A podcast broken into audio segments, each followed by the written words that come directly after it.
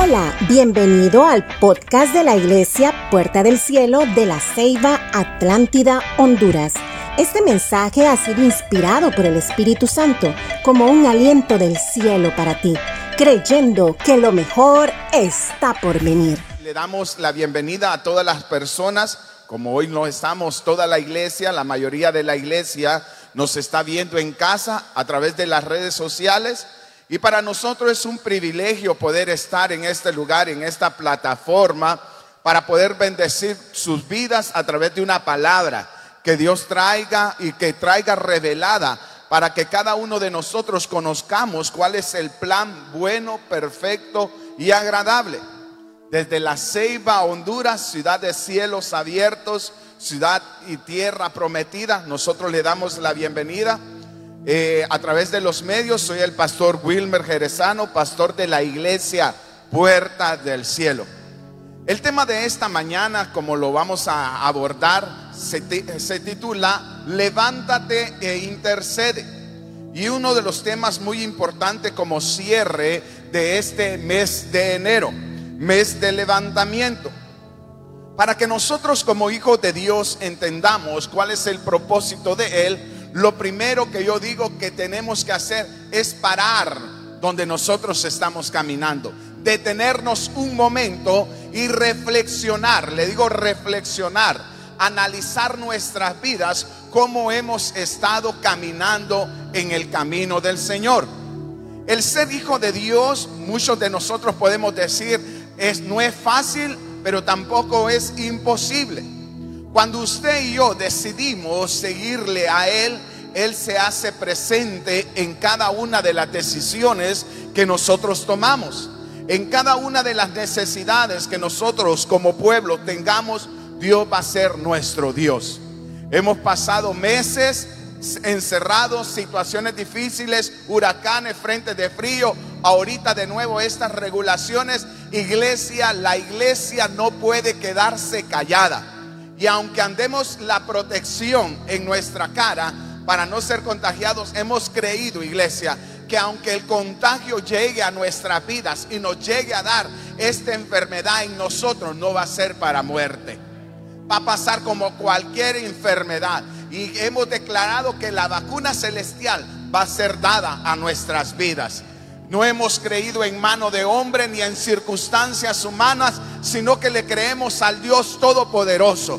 El Dios que murió hace dos mil años en la cruz y que resucitó y por su resurrección nosotros tenemos victoria. Y por sus llagas cada uno de nosotros somos sanos.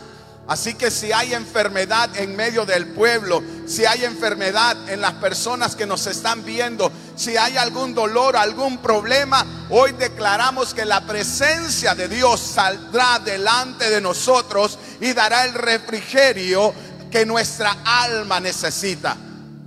Hemos estado declarando que este 2021 vamos con todo. Hemos declarado que la presencia de Dios nos llenará nos impactará, se moverá conforme nosotros seamos los instrumentos para poderla mover. Yo le voy a pedir por favor que abra su Biblia en el libro de Éxodos.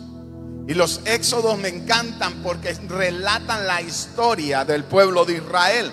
Nos relatan la libertad, la salida de Dios le da al pueblo en medio del cautiverio. El libro de Éxodos capítulo 32 y vamos a leer de los versículos 1 en adelante. Eh, libro de Éxodos 32, 1 en adelante. Y dice la palabra de Dios, y la cual la leemos en el nombre del Padre, del Hijo y de nuestro amado Espíritu Santo, y a su letra dice así. Viendo el pueblo que Moisés tardaba en descender del monte, se acercaron entonces a Aarón y le dijeron, levántate, haznos dioses que vayan delante de nosotros. Porque a este Moisés, el varón que nos sacó de Egipto, o sea que el pueblo de Israel conocía de dónde ellos habían salido. Este varón que nos sacó de Egipto, no sabemos qué haya acontecido. Y Aarón le dijo, apartad los zarcillos de oro que están en las orejas de vuestras mujeres, de vuestros hijos, de vuestras hijas y traédmelos. Présteme atención. Dice, la rebeldía del pueblo en la Biblia no la oculta la realidad de Israel. La Biblia nos, nos narra las victorias que tuvo el pueblo de Israel y también nos narra las dificultades o los fracasos o las rebeldías que presentaba el pueblo de Israel. Con todo se revela la situación psicológica del pueblo y la incredulidad de muchos a pesar de las grandes hazañas que Dios estaba haciendo en la vida de ellos. Y una de las grandes hazañas, y le voy a compartir esto para que usted entienda cómo el pueblo de Israel se encontraba en esta situación. La primera gran hazaña fue la libertad que el pueblo de Israel tuvo al salir de Egipto, al salir del cautiverio que ellos tuvieron por más de 400 años. Escuche bien esto, porque más adelante usted va a entender por qué hacían estas cosas. Luego, cuando ellos atravesaron el mar rojo al dividir las aguas y el pueblo pasar en seco, estas son las hazañas que Jehová Dios los tenía. Y durante en el desierto ellos caminaban de día y una columna de nube protegía para evitar que el calor los tostara o los quemara o murieran. Y por la noche una columna de fuego, el cual evitaba que los fuertes o las bajas temperaturas matara de frío al pueblo. Estas eran las señales que Jehová Dios había hecho en el pueblo. Y la última gran señal fue en el monte Sinaí, cuando sonidos de trompetas, truenos, bajó de las nubes, movimiento donde el Dios, Jehová Dios le decía las instrucciones que no se acercaran al monte, porque la persona que se acercara al monte iba a morir. Entonces ellos vieron y escucharon la voz de Jehová. Y es ahí donde Jehová Dios le dio los diez mandamientos de manera hablada donde le decía que no se tenían que hacer ídolos, donde nos decía que no tenían que darse tanta una de las cosas en los diez mandamientos, que más adelante lo veremos, para que ellos pudieran ser regulados en su manera de andar. Esto fue lo que el pueblo de Israel estaba viviendo en esos momentos. Eran momentos donde la mano de Dios era notoria. Eran momentos donde la presencia de Dios se hacía evidente en cada situación que ellos se encontraban. Ellos no entendían que Moisés tardaba, porque en el capítulo de Éxodo 19 y 20, Jehová Dios se les presenta y baja al Sinaí. Pero en el capítulo 32, Jehová Dios está escribiendo con su dedo en las tablas los diez mandamientos.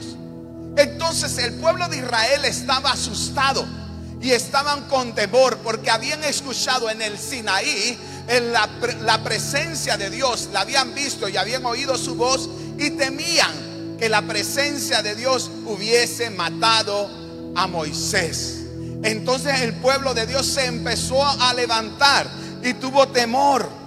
Dice que Moisés estuvo 40 días en el monte, en el monte de Dios. Hubo muchas cosas que hicieron marcar y una de ellas fue la influencia y el descarrío o la desobediencia que el pueblo de Israel estaba presentando en ese momento.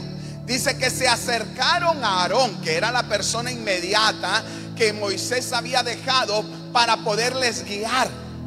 Iglesia, ¿cuántos de nosotros hemos visto la gloria de Dios en nuestras vidas?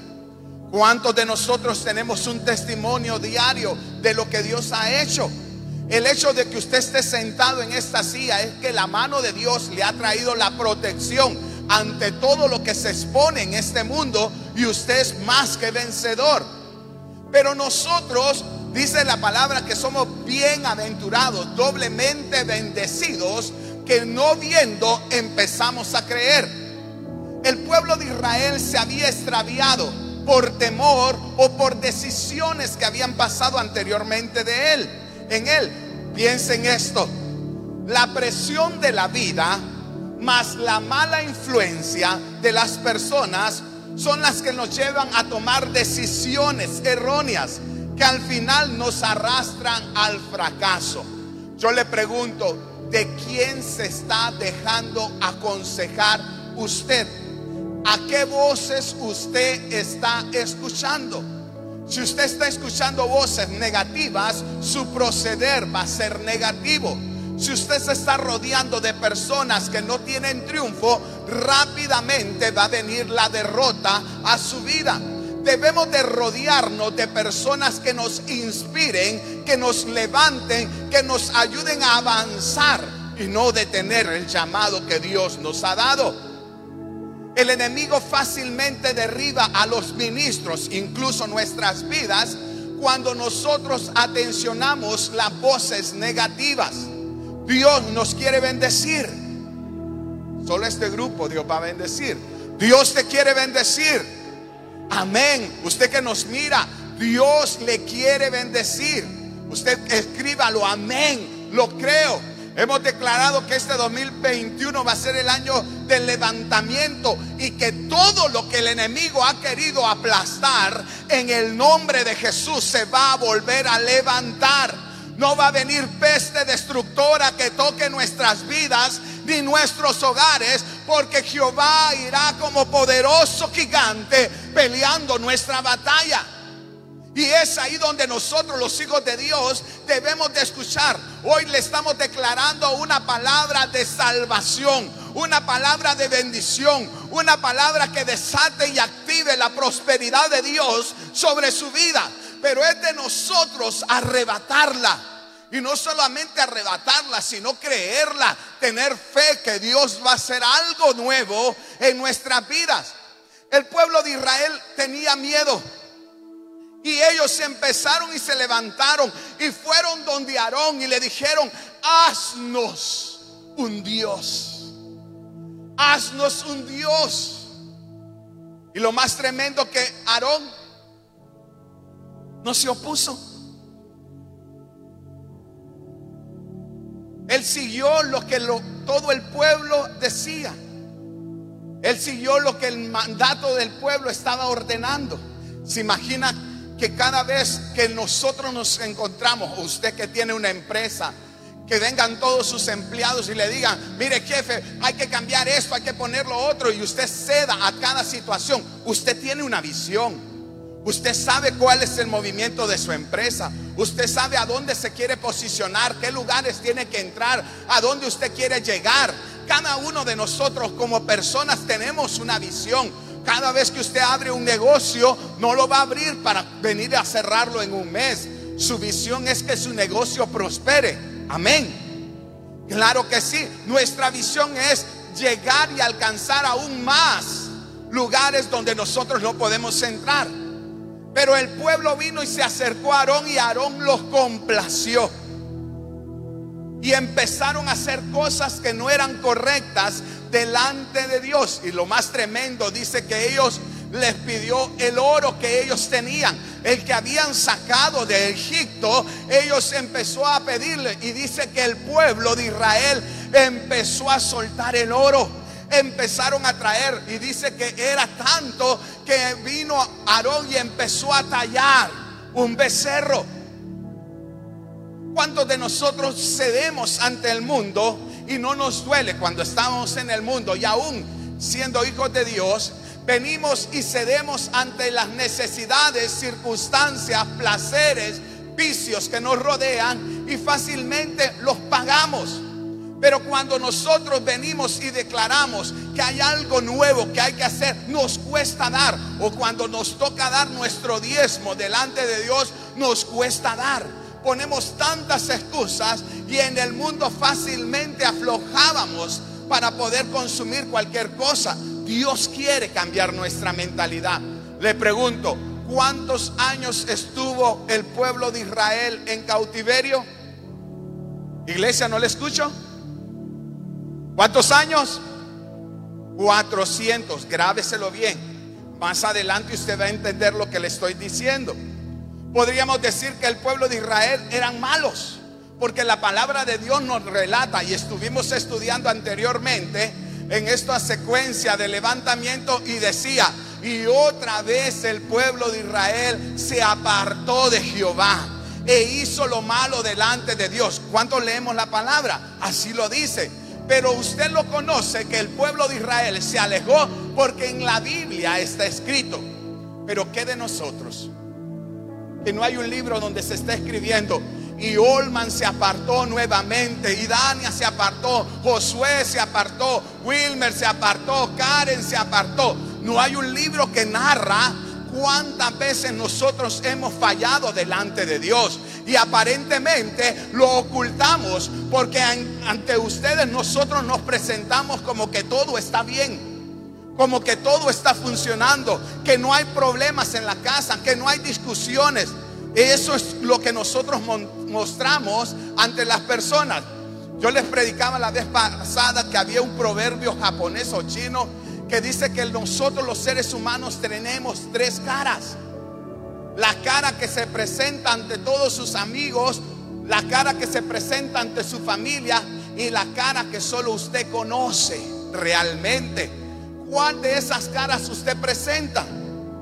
Nosotros debemos de ser de una sola pieza, que mi pensar, mi hablar y mi caminar sea una misma cosa. No podemos decir que hoy soy hijo de Dios y mañana mis acciones están diciendo otra cosa. El pueblo de Israel se extraviaba porque no miraba lo que Dios hacía por ellos. Y aunque eran maravillas y aunque eran notorias, el pueblo de Israel no le bastaba quería algo más. Y muchas veces nosotros somos así. Sabemos que la mano de Dios está sobre nuestras vidas y que Él nos da la protección, pero queremos algo más. Buscamos algo más. Yo le diría al primer punto, rebeldía. Porque cuando nosotros somos rebeldes, queremos hacer las cosas que nosotros nos gustan. Nosotros siempre decimos, el pecado cuando, y eso lo hablábamos con uno de los pastores amigos que tuvimos el fin de semana, que el pecado de Adán no fue tanto la desobediencia, sino escuchar a la mujer en el momento equivocado. Porque cuando Adán le escuchó y le dijo, ajá mujer, ¿y a dónde estás? Y ella le decía, he andado en el huerto y mira, aquí hay una fruta. Cuando Eva comió la fruta, ¿qué pasó con Eva? No pasó nada. Si usted mira, la serpiente la sedujo, la engañó, comió del fruto. Y es que el fruto le llamó la atención. Y es que cuando nos dicen no hagas eso, no toques eso, no vayas a eso, esas cosas nos llaman. Lo prohibido es lo más rico. Lo prohibido es lo que nos gusta.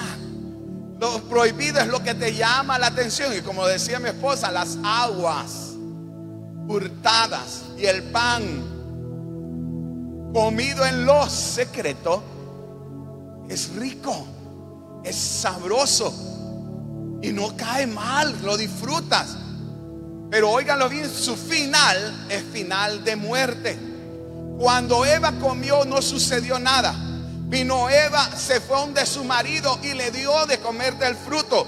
Pero cuando Adán comió, ¿qué sucedió? Iglesia, esa historia usted se la sabe. Dice que Adán fueron abiertos sus ojos y dijo Adán, estamos desnudos.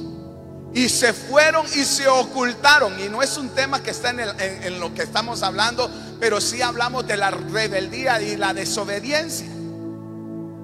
Y se ocultaron. Y cuando Jehová Dios le dijo a Adán, Adán, ¿dónde estás? Y dice que Adán no contestaba, responde, Adancito, ¿dónde estás? Pequeñuelo, ¿dónde te has metido? Y dice, aquí estoy. ¿Y por qué te esconde? Es que estoy desnudo. Y Jehová Dios le dijo, ¿quién te dijo eso? Y ahí empezó, empezaron las excusas. Son las primeras excusas en todo el mundo. La mujer que tú me diste, oye, no fue mi culpa, fue la mujer que tú me diste me dio de comer y yo comí. Entonces viene el Jehová Dios, se va donde la mujer y le dice, ajá, mamita, ¿y usted qué onda?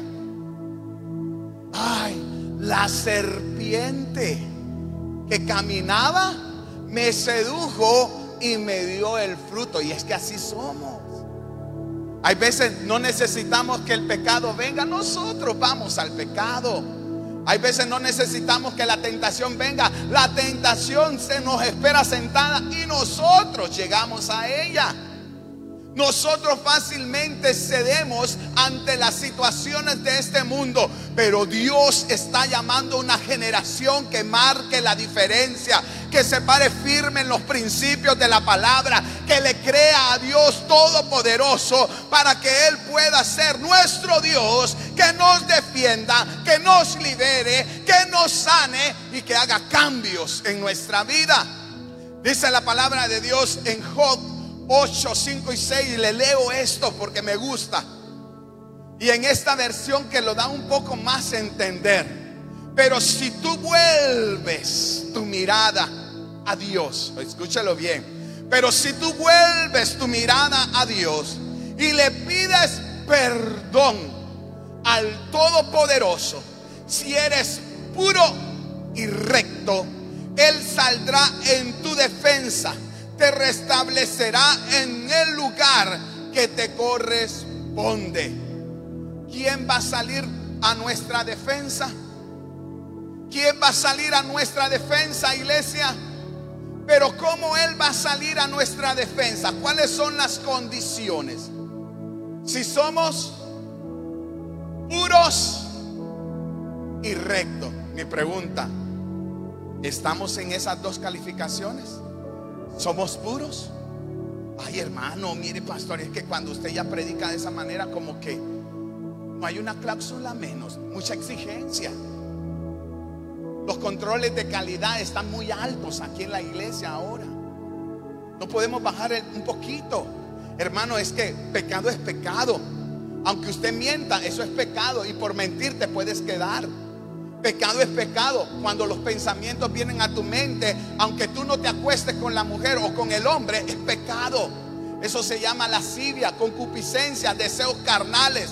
Y cuando nosotros cedemos a esas cosas, nosotros pecamos. Y usted me va a decir, pero pastor, yo no me meto con nadie. Pero hermano, no es que te metas, con solo pensarlo. Ya estamos equivocados. Por ende, nosotros debemos de tener cuidado. El pueblo de Israel se estaba extraviando porque no estaba Moisés en el momento. Y tuvieron temor porque ellos recordaban semanas anteriores a Jehová Dios descender en el monte Sinaí y ellos tuvieron miedo. Por ende ellos se acercaron a Aarón y le dijeron, haznos un Dios para que nosotros lo podamos ver, para que nosotros podamos elevar holocausto, para que nosotros traigamos ofrenda. Haznos un Dios. Haznos un Dios. Ellos querían ver un Dios. Ellos anhelaban algo que ver. Le pregunto, ¿usted se encuentra satisfecho con lo que hace iglesia en Cristo Jesús? Mire a la persona que tiene al lado y dígale, te están hablando, dígaselo.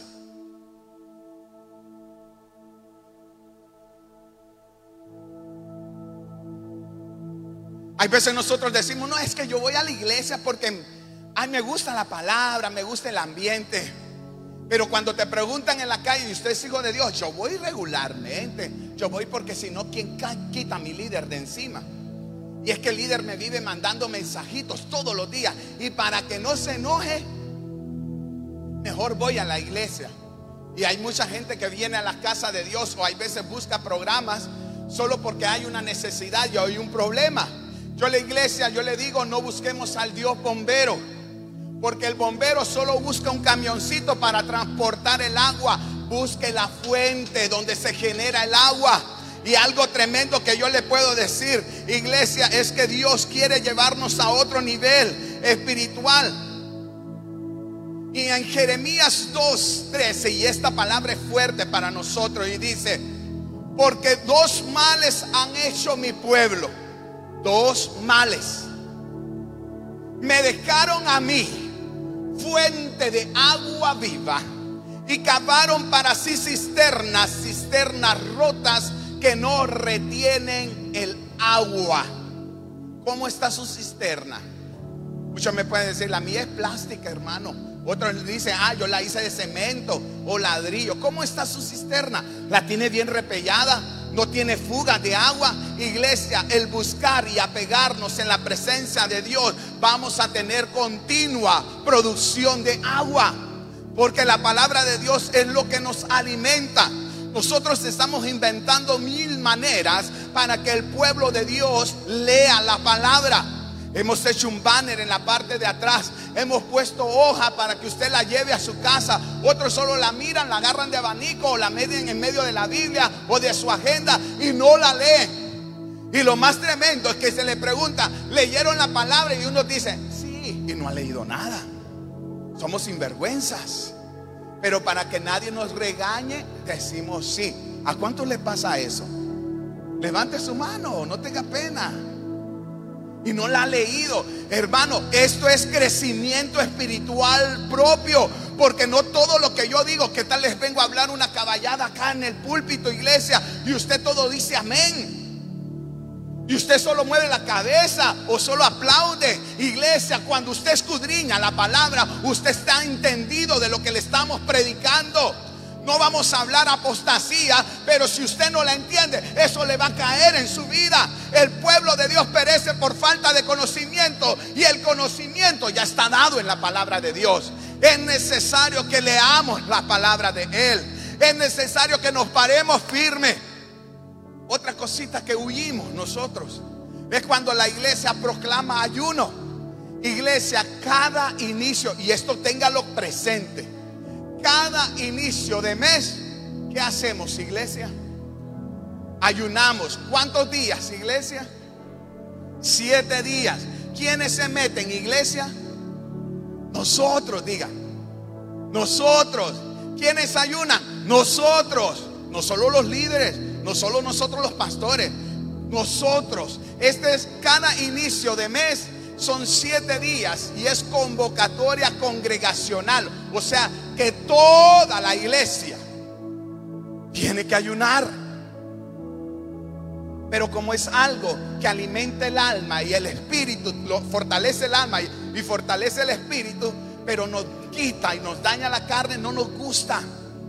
¿Qué tal si le dijeran, hermano, el día de mañana usted va a ayunar con puro chanchito? Usted lo hace a la plancha, lo hace adobadito, lo pone con tajada y feliz.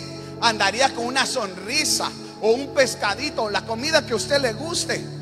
Iglesia, el ayuno nos ayuda a buscar, a entender lo que Dios quiere hacer en nuestra vida. Es necesario, iglesia, que nosotros menguemos y Él crezca para que la santidad se pueda mover en nuestra vida. Iglesia, si en estas cosas, buscando a Dios de esta manera, pecamos, se imagina fuera de Dios, andaríamos en el mundo revolcándonos, andaríamos sin límites como animales sin freno, así andaríamos. Pero Dios nos pone en nuestro cauce para que nosotros podamos entender lo que Él está haciendo en nuestras vidas. Las acciones son las que marcan la diferencia. En obedecer o a no hacerlo, debemos de entender que Dios tiene un propósito en nuestras vidas. Dicho propósito el enemigo lo conoce, por ende siempre se va a levantar en contra suya. Iglesia, ahorita estamos declarando un mover glorioso sobre nuestra iglesia, pero no solamente es un mover hablado, sino que va a ser un mover palpado sobre nuestra vida. Para que la gloria de Dios se manifieste aún más, debemos de ceder nuestra carnalidad, debemos de morir a nuestro yo y decirle al Señor, me es necesario que nos ayudes. Dígale, Señor, mi carne es débil. Mi carne hay veces cede a la tentación. A mí me encanta pecar, Señor. Seamos sinceros. No busquemos palabras rebuscadas. Seamos sinceros con Dios. Porque cuando usted le pone su debilidad, Él se hace fuerte en mi debilidad. Él se hace fuerte. Él pelea más fácilmente. Es como aquel que tiene una enfermedad y va al doctor. Usted no solo entra a la clínica, se sienta en la silla donde está el médico y espera que el médico adivine. No. Usted entra a la clínica, se sienta y el médico le pregunta y anota sus generales, su nombre, su edad, su sexo, todas las generales. empieza a pedirle, trajo algún examen, si no yo se lo receto para que se lo haga. Y empieza a darle todo lo que usted necesita para conocer el diagnóstico que se le va a dar. Pero usted no solo se va a sentar y que el médico averigüe.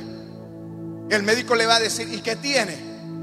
Ah, pues usted es el médico, averigüe. No le va a decir, usted tiene que dejar, es que ando unos dolores de migraña, es que me duele acá, me duele por acá, me caí acá, me torcí acá, y, y empiece a decirle todo. Entonces, cuando usted le dice, las personas que estudian medicina, le es más fácil dar diagnósticos. Y empiezan y te mandan a hacer los exámenes necesarios para poderte dar el medicamento que tú vas a utilizar. De igual manera es en Dios. En lo espiritual es lo mismo. Para poder tener sanidad espiritual o sanidad de nuestra alma, hay que hablar, hermano, cómo usted se siente. Y no, y no lo haga delante de nosotros. Hágalo delante de Dios. Y si usted quiere hablar, pues estamos para poderle ayudar. Ese es nuestro llamado. Para eso estamos nosotros y sus líderes. Para poderles ayudar pero es necesario exteriorizar, porque cada vez que nosotros hablamos, nos liberamos. Dios no quiere una iglesia atada, Dios quiere una iglesia libre. Una iglesia que levante su mirada, que camine con toda la tranquilidad y la paz que Dios nos da. Porque no vamos a hablar algo que nosotros no vivimos. Si decimos que vamos a tener libertad, vamos a tener libertad. Si decimos que vamos a ser sanos, vamos a ser sanos. Si decimos que ventanas de los cielos se abrirán a nuestro favor, nosotros recibiremos la bendición de Dios, porque las ventanas de los cielos se abrirán. Pero es necesario, iglesia, hablar en un mundo lleno de comunicación en un mundo lleno de redes, en un mundo donde los teléfonos y la tecnología está en este momento en punta, es cuando menos nos estamos comunicando. Es cuando menos estamos interactuando. Queremos hablar con todo el mundo, pero no queremos hablar línea directa con Dios. No queremos entender lo que Dios nos está diciendo. Nos cuesta entender lo que Dios nos está diciendo. Pregunto, ¿Qué hace usted cuando se levanta? Tras que usted se levanta. Los espirituales me van a decir, me tiro a la, cama y empiezo a orar. Qué bien. ¿A dónde tiene su celular? Al ladito de su cama, Hasta lo pone en, en una almohadilla o en un pedestal o ahí bien colocadito, lejos de vasos de agua para que no se le moje. Y cuando usted se levanta, lo primero que hace, notificaciones, los WhatsApp, el Facebook, el Instagram y otros, el TikTok, el Twitter. Y empezamos a ver, ay, me dieron. Y cuando miran nuestros mensajes, allá viene el pastor con lo mismo. Ay, eso solo le damos así. Y lo que te interesa para que tú crezcas no lo miras. Pero lo otro, los likes que tuviste en la foto del día de ayer, te interesan. Ay hermano, es que vivimos un mundo emocional. Que queremos el aplauso de todos, menos el aplauso de Dios en nuestras vidas. Queremos que todo mundo nos sonría y nos dé like o nos mande corazoncito o un abrazo, qué sé yo, lo que muestran los emojis. Pero no queremos que Dios nos hable a nuestra vida. Pero es lo primero que agarramos, el teléfono. ¿O no sucede aquí eso? Seamos sinceros, sí. No lo quitamos de nuestro lugar y no con esto me malentienda, ¿verdad? El teléfono es una herramienta necesaria de comunicación, pero también es un gran distractor en nuestras vidas esta cajita que son bonitas, aparentemente, que hay distintos modelos, te pueden llevar al cielo si lo sabes usar o al mismo infierno si no lo manejas bien. un like, un, un buscador o lo que sea te puede abrir ventanas y no de bendición, sino ventanas de maldición. Esto es en lo natural, es lo mismo en lo espiritual. Yo le digo, iglesia, conéctese al centro de toda bendición, que es nuestro Dios todopoderoso. Dele fuerte palmas a Él. en esta mañana. Y usted que nos escucha a través de los medios, mire, estamos hablando a través de las redes. Deme un like y diga amén. Yo creo que Dios me va a bendecir. Yo creo que este 2021 va a ser mi año. Empiece a declararlo. Empiece a abrir su boca. Dice Éxodos 32.3 para poder entender lo del primer punto. Dice, entonces el pueblo apartó los zarcillos de oro que tenían en sus orejas y los trajeron a Aarón. Y él los tomó en mano de ellos y le dio forma con un buril, o sea, con un, con un formón o tallador. E hizo de ellos un becerro fundido. Entonces dijeron Israel, estos son tus dioses que te sacaron de la tierra de Egipto. Pregunto, ¿quién sacó de Egipto a Israel? Estas son cositas generales de escuela dominical. ¿Quién sacó a Israel de Egipto? Iglesia, Jehová Dios. Y viendo esto, Aarón edificó un altar delante del becerro. Pregonó Aarón y dijo, mañana será fiesta para Jehová. Y al día siguiente, ¿qué hicieron los tipos? Madrugaron Ahí no se durmieron, como era fiesta, derroche, comida. Y ofrecieron holocausto y presentaron ofrendas de paz. Y se sentó el pueblo a comer y a beber. Y se levantó a regocijarse. Escuche bien esto. Esto se le conoce como el pecado de becerro de oro.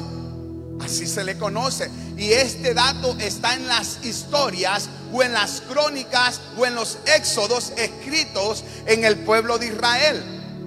Dice, es la esencia de este, de este pecado. No consistía en haberse olvidado de Dios, sino en haber hecho una falsa imagen de Dios.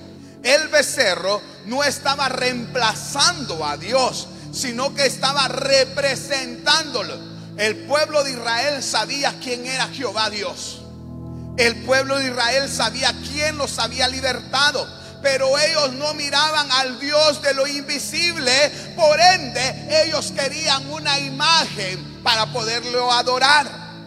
Cuando la gente se siente que Dios es demasiado grande y poderoso para ellos, prefieren rebajarlo a una imagen o relacionarlo a través de los líderes porque se sienten muchas veces amenazados. ¿Cuál fue la experiencia que el pueblo de Israel tuvieron? Fue en el monte Sinaí, cuando Jehová Dios les habló y tuvieron temor. Y ellos le dijeron, Moisés, mejor habla tú con él y lo que él te diga, ven y dínoslo a nosotros, no sea que muramos mejor morite vos, pero no nosotros. Y ese temor ellos tenían. Por eso el pueblo de Israel buscó a Aarón para que le hiciera un becerro, porque ya pasaban varios días que en donde Moisés estaba arriba recibiendo las tablas y no regresaban. Ellos decían, yo creo que Moisés ya murió, la presencia lo mató, él no va a poder salir adelante. Así que pues fácilmente caemos a la tentación cuando nosotros buscamos cambiar la imagen de Dios en nuestras vidas. Iglesia, el pueblo de Israel tuvo miedo porque no miraban una imagen de Dios. Por ende pidieron a Aarón hacer una imagen para poder ofrecer ofrenda. La imagen del becerro se llamaba Jehová, el Dios que los liberó del pueblo de Egipto. Óigalo bien, nuestra imagen es algo que nosotros debemos de cuidar. Uno, nuestros principios y nuestro llamado es algo que nosotros debemos de proteger. Nuestra posición como hijos de Dios es algo que nosotros debemos de alimentar. Pero la búsqueda de la gloria de Dios es de manera individual. Según como usted busque a Dios, así va a ser la presencia de Él en nuestras vidas. Según como usted esté acercándose a Él, Dios se le va a revelar de una manera distinta. Así se puede caer fácilmente en la tentación cuando nosotros buscamos intermediarios de parte de Dios. Buscamos al hombre que no está mal, pero muchas veces nosotros nos enfocamos más en el hombre que en Dios. Y muchas veces las iglesias fracasan porque ponen su mirada en el hombre. Cuando el pastor no hace lo que quiere, cuando el pastor no camina como debe de andar, cuando su líder no debe de andar, aunque debemos de andar como Dios manda, pero cuando nosotros caemos, toda una iglesia cae porque puso su mirada en el hombre. Nosotros como iglesia hemos tenido un, ejemplo. Nuestros pastores, Dios los movió a otro lugar. Iglesia, usted no sigue a hombre, usted sigue a Dios. Y en vez de detenernos, hemos crecido. En vez de detenernos, estamos ensanchando el sitio de nuestra tienda. En vez de detenernos, estamos diciendo que la escasez va a huir de nuestro lugar y la presencia de Dios va a ser notoria lo que nuestros pastores hicieron anteriormente, lo que toca en este periodo va a ser grande. Parte de ese sueño es lo que hoy tenemos cristalizado en este proyecto de ampliación. Iglesia, cuando nosotros estábamos en esto y la visión que Dios nos estaba dando, ya días, yo recibí una palabra de donde una hermana me decía, Dios quiere una cita. Yo se lo comentaba a usted quiere que llegues a tal hora a orar. Saca a todo el mundo que esté en ese lugar y concéntrate tú con Dios. Yo le comentaba que yo venía caminando por en medio de las sillas y yo sentí una gloria de Dios en ese lugar. Después Dios me decía, Wilmer, ve y háblale a las columnas, a esas columnas que usted mira grandes, y diles que se preparen porque la gloria que va a descender en este lugar va a ser grande. Prepárate. Y yo me ponía, quita las estacas, remuévelas, porque Dios va, yo lo que yo voy a hacer va a ser ensanchamiento de multiplicación y de edificación.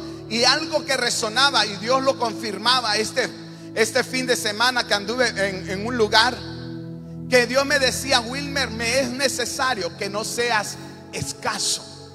¿Qué es escasez, iglesia? Es privación de fondos, hablándolo así. ¿Qué es escasez? Es ir hasta donde mis posibilidades me pueden llevar. ¿Qué es escasez? Es no tener lo que yo quiero, hablándolo así normalmente. Pregunto, ¿qué es escasez para usted? ¿Qué es lo que está viviendo en este momento que ha refrenado, ha frenado la presencia de Dios, que es lo primordial en nuestra vida para que usted no pueda crecer. ¿Qué obstáculos tiene o qué situaciones está viviendo? De esas situaciones usted se tiene que alejar y buscar la presencia de Dios para que Él supla. Entonces cuando Dios me decía, Wilmer, yo no quiero que seas escaso. Nosotros hemos dicho, miren hermanos, este es hablándolo físicamente, material. Yo le decía, hermanos, no vamos a ponerle aire acondicionado a este lugar porque solo nos reunimos una vez a la semana. Y Dios me decía, pero esa vez que te reúnes es tiempo de mi adoración. Y yo decía, ay, dale lo mejor de lo mejor a mi pueblo. Iglesia, ahorita aguántese un poquito la calor y yo tengo mucho más. Pero pronto yo le decía, prepárese, tráigase su saco, su suéter, su bufanda, sus guantes, porque esta situación va a cambiar. La mentalidad de nosotros tiene que cambiar. La escasez en nuestra mente se tiene que quitar. Porque Dios está diciendo que cambiemos a una mentalidad de reino. Verlo todo como debe de ser. Iglesia, no por honra de hombres, sino para honra de Dios, porque no vamos a dar sacrificio a Dios que no nos cueste. Y parte de esa bendición están surgiendo yo subía en las redes la edificación del nuevo templo y personas se estaban acercando diciendo, yo voy a dar mi grano de arena. Personas que no son miembros de esta congregación están creyendo en la visión que Dios nos ha dado. Iglesia, sorpréndete porque Dios hará maravillas en medio de su pueblo. Iglesia, sorpréndete, porque cuando nosotros nos enfocamos en restaurar, en reedificar la casa de Dios, lo que tú estás pidiendo, lo que tú estás anhelando, lo que tú estás buscando, Dios te lo dará. Él será desprendido de la misma manera como tú te has desprendido. Y así como el rey Salomón le decía, ya no sigan trayendo, párenlo, ya no hay bodegas donde almacenar la madera, el dinero, las piedras, todo eso. De igual manera va a llegar un momento donde le vamos a decir en este mismo altar, iglesia, Ebenezer, hasta aquí nos ha ayudado Jehová.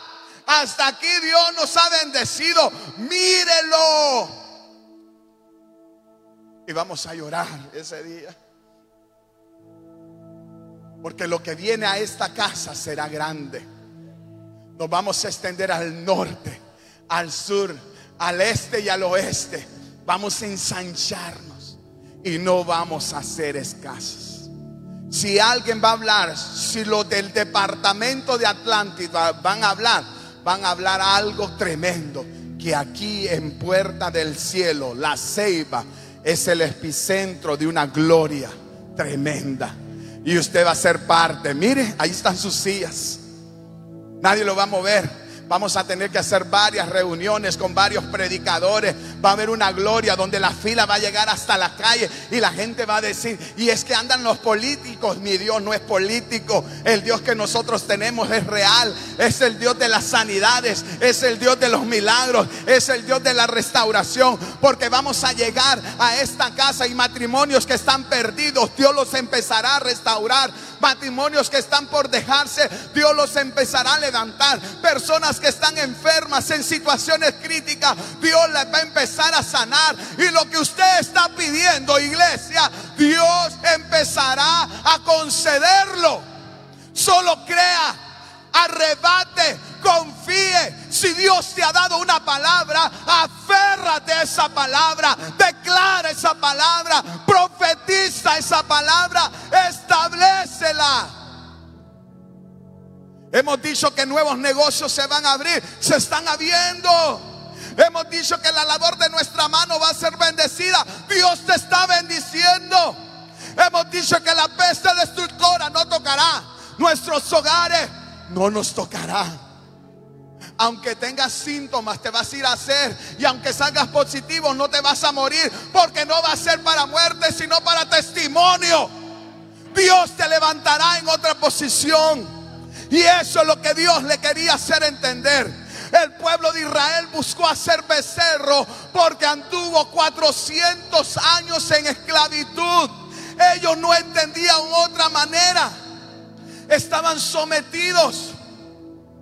Ellos miraban las maravillas, iglesia. Yo solo con ver la columna de fuego, yo me hubiera acercado y la hubiera visto. Ver la nube Ve cómo el mar se separó. Hubiera ido haciendo esto en medio de la locura. Iglesia, no somos una iglesia de rutina, somos una iglesia que se renueva, somos una iglesia que va en avanzada. Lo que hicimos ahora no quiere que mañana nos va a funcionar igual. Dios renueva su presencia en nosotros.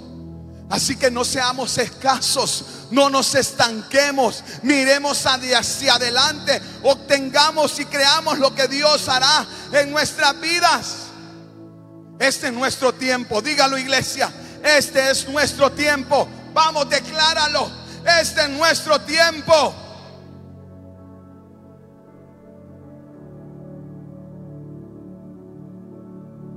Cuatrocientos años estuvo Israel ellos miraban cómo los egipcios adoraban a sus dioses. Ellos le dijeron a Aarón, así como estuvimos en Egipto, haznos también un becerro, haznos una imagen. ¿Por qué no hizo Aarón una escultura humana? ¿Por qué Aarón no la representó de forma humana? Te voy a decir por qué. Porque ¿qué ofrecía el pueblo de Israel a Dios? De ofrenda, de holocausto. Sencillo. Cerros. Ese era el símbolo de la ofrenda. O sea que ellos representaron a Jehová Dios como el becerro de oro. Y eso le molestó. Dice que Jehová Dios estaba con Moisés y le decía, ja, óyeme Moisés, ese tu pueblo que tú sacaste de Egipto me están adorando ídolos. Ese tu pueblo. Y se lo voy a leer bien.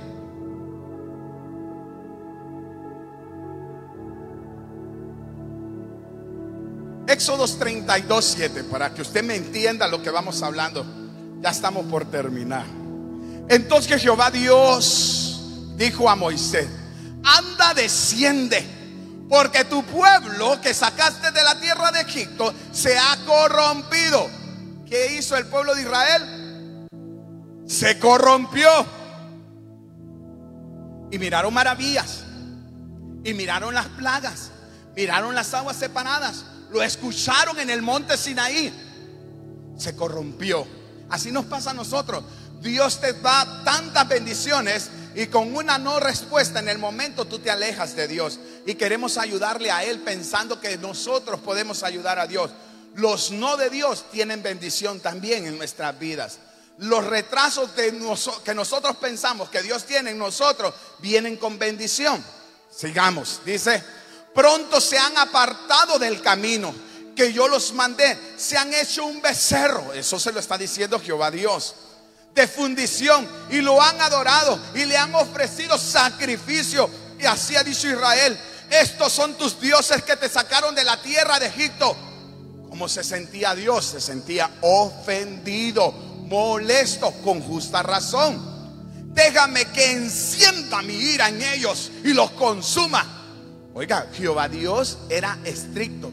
No funcionaba algo, se abría la tierra, se los tragaba, descendía a fuego, los quemaba. Era radical nuestro Dios. En ese momento los consuma. Y de ti haré una nación grande. ¿A quién le dio esta palabra Jehová Dios? Abraham. Y Dios se la vuelve a ratificar, a corregir o a traer la memoria a Moisés. Pero es que para Dios una persona que le crea, Él puede hacer grandes cambios masivos. Con una persona que le crea, con una persona que esté decidida.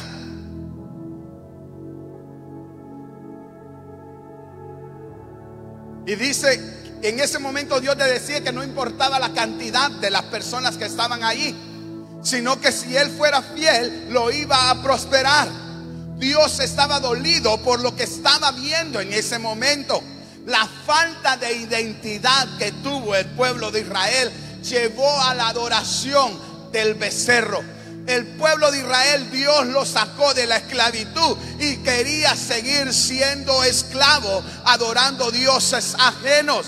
El pueblo de Israel miró tantas maravillas, pero ellos querían visualizar lo que, lo que ellos anhelaban en su momento. Y es que el diablo lanza un velo sobre las personas que aunque nosotros le estamos diciendo que Dios le va a bendecir, que Dios le va a prosperar, que Dios le va a sanar, sus oídos y sus ojos no pueden verlo. Porque humanamente están viéndolo. Yo le digo iglesia, la situación que estamos viviendo en este momento da temor. Lo que los medios nos están diciendo nos pone dudas. Lo que se habla dentro de tu trabajo también te incomoda. Están diciendo que la situación financiera de nuestra ciudad es peor que en todo el en todo el país de Honduras. Pero iglesia, hay algo que no tienen ellos o no han entendido, que aquí hay un pueblo que está clamando, que aquí hay un pueblo que está levantando manos, que aquí hay un pueblo que está intercediendo y que las cosas que no son van a empezar a ser. Hemos declarado que la ceiba va a salir del anonimato y que seremos nuevamente puestos en el mapa geográfico de Honduras para que el mundo, las naciones se den cuenta del Dios Todopoderoso que nosotros tenemos. Pero esto es de creer. El día de mañana Iniciamos nuestros siete días de ayuno. Así que los que nos miren acompáñenos, iglesia, súmese al clamor vamos a estar declarando, vamos a estar profetizando, vamos a estar estableciendo que el reino de los cielos desciende a este lugar. Y cuando la presencia de Dios desciende a un lugar, la escasez se va. La enfermedad se va, los virus se van, la pobreza se va, las situaciones incómodas se va, porque la presencia de Dios suple todo. Ese es nuestro tiempo. Así que estos siete días hermano, hermana, que es el mes de gozo. Hermano, hermana, vamos a empezar a dar gracias. Vamos a decirle enfermedad como te llames, si te estás mutando o no te estás mutando, si te has estancado o no. Hoy en el nombre de Jesús te ponemos límites para que no avances. Las estadísticas de nuestra ciudad, de nuestro país, van a tener que bajar porque hay un pueblo que va a estar clamando delante de Dios. Y usted me dirá, ah, solo porque nosotros estamos clamando. Créalo o no lo crea. Yo le vengo a predicar a la gente que cree. Si alguien va a usar, va a ser a nosotros. Si alguien Dios va a enviar, va a enviarnos a nosotros. Dios va a poner carbón encendido en nuestros labios y empezaremos a hablar la palabra a tiempo y fuera de tiempo. Vamos a establecer, su presencia en medio de este lugar. Así que todo tiene que cambiar. Porque cuando la presencia de Dios desciende, todo cambia. La atmósfera cambia. Las situaciones cambian. Y dice que Moisés vino e intercedió delante de Dios el poder de la intercesión, el poder de la oración. ¿Quién puede cambiar las decisiones de Jehová Dios? Solo la intercesión. Y dice que Moisés vino y le dijo, no los mate Jehová Dios. ¿Qué dirá el pueblo de Egipto? Que los sacaste del cautiverio para que vinieran a morir en el desierto por tu mano y por tu ira. Ah, sos un Dios que es vengativo no, por amor a las promesas que le diste a Abraham, a Isaac, a Jacob, no los destruyas. Y dice que Jehová Dios retrasó, quitó su enojo. Y dice que Moisés bajó del monte. Y cuando estaban sus acompañantes, que estaba ahí Josué con él y otros, dice que escucharon una algarabía, como que si al pueblo lo estaban atacando. Y cuando él iba bajando, miró que el pueblo de Israel estaba danzando, gritando, comiendo con alegría. Cuando Moisés miró eso, dice que agarró las tablas, las lanzó donde estaba el becerro. Y dice que el becerro lo consumieron. Y mandó a que lo consumieran, lo quemaran, que quedara en polvo. Y el polvo lo dio a beber a todo el pueblo de Israel para que se dieran cuenta lo amargo que era alejarse de Dios.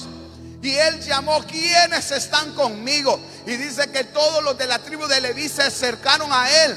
Y en ese día murieron más de tres mil personas por desobediencia a Jehová Dios.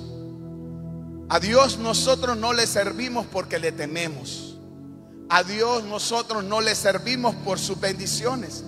A Dios nosotros no estamos con Él porque nos cubre de protección. Aunque todas estas cosas Él le hace. Nosotros debemos de seguir a Dios por amor, por gratitud, por fe. Porque por fe somos salvos. No un don de nosotros, sino un don de parte de Dios.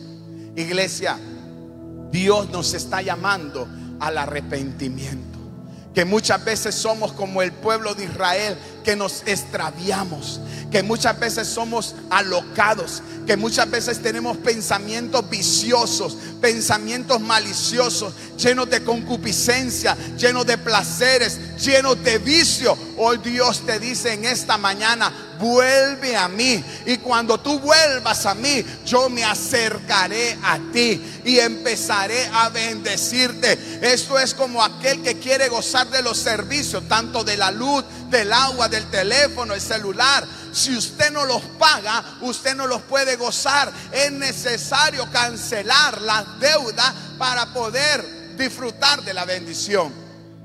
De igual manera, Dios te va a empezar a sorprender. Hemos declarado que ahorita en estos 31 días que han pasado, no van a hacer nada de lo que Dios te empezará a dar en estos 11 meses que empezamos. Y cada mes que vamos pasando, y usted me va a decir, pastor, y es que siempre dicen lo mismo, pastor, siempre viven declarando y no sucede nada. Y si no sucede nada, iglesia, entonces hágase un análisis usted mismo, escudriñe su corazón, porque el Dios que nosotros tenemos es un Dios de respuesta, es un Dios de bendición, es un Dios de protección y abundancia. Si algo no se está moviendo en tu vida, es porque algo estás dejando de hacer te acercas a Dios, le confiesas tu pecado y avanza hacia adelante. Dios nos quiere llevar a otro nivel, pero el nivel espiritual de su búsqueda va a ser cuando yo me ponga en sintonía con Dios y empiece a entenderle. Dios te está llamando. Ya día Dios te está llamando. Ya día Dios te está buscando. No pongas excusa. Tú que me escuchas, tú que me ves, hermano aquí presente. Dios nos está llamando. Él quiere una iglesia que vive en santidad, en que vive en integridad, que no se dé en los placeres del mundo, sino que le siga con un corazón dispuesto. La gloria de Dios será notoria cuando el pueblo de Él se acerque confiadamente. Y dice que el pueblo de Israel adoró a Dios. Volvió a descender, a subir al monte Moisés. Y Jehová Dios escribió con su dedo los diez mandamientos de nuevo, que eran las reglas en el cual el pueblo podía dirigirse. Póngase en pie en esta mañana.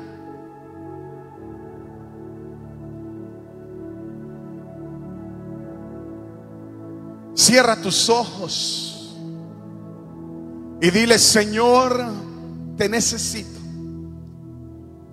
Muchas veces te he fallado.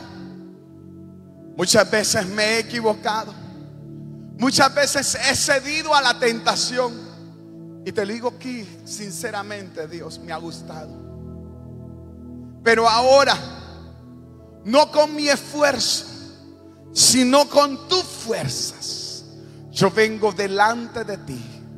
Me tomo de tu mano para que me pongas en lugares seguros Espíritu Santo de Dios, te doy derecho legal para que intervengas en mi vida, para que quites todo aquello que tú no has plantado en mi corazón. Quita toda aquella soberbia, quita toda altanería, quita toda mentira, todo pensamiento pecaminoso, quítalo. Quita todo aquello que me impide avanzar los pleitos con mi esposa, con mi esposo, las malas palabras, quita. Regenérate en mí, Jesús. Cámbiame, Jesús. Yo te necesito. Sea sincero, sincero. Dígale, Señor, cuando yo me enojo, pierdo la paciencia y hablo de demás. Y en vez de edificar, ofendo y daño. Ayúdame, ayúdame, ayúdame para poder ver lo que tú quieres. Este es un momento donde usted puede hablar con Dios. Porque yo podré hablar mucho, pero el que tiene que abrir su boca es usted. Sea sincero con Dios. Sea sincera con Dios. Dígale, esta área de mi vida está estoy flaqueando. Esta área de mi vida me está haciendo pecar. Señor, mis ojos se van donde no tienen que ir. Mis pensamientos vuelan donde no tienen que estar. Ayúdame, libérame. Libérame, porque solo a tus pies, Señor, solo en cerca de tus pies podemos alcanzar oportuno socorro. Señor, claman los justos y Jehová responde claman los justos y Jehová responde. Esperamos que hayas disfrutado de este mensaje y sea de bendición para tu vida. Compártelo en tus redes sociales y no olvides lo importante que eres para Dios y para nosotros.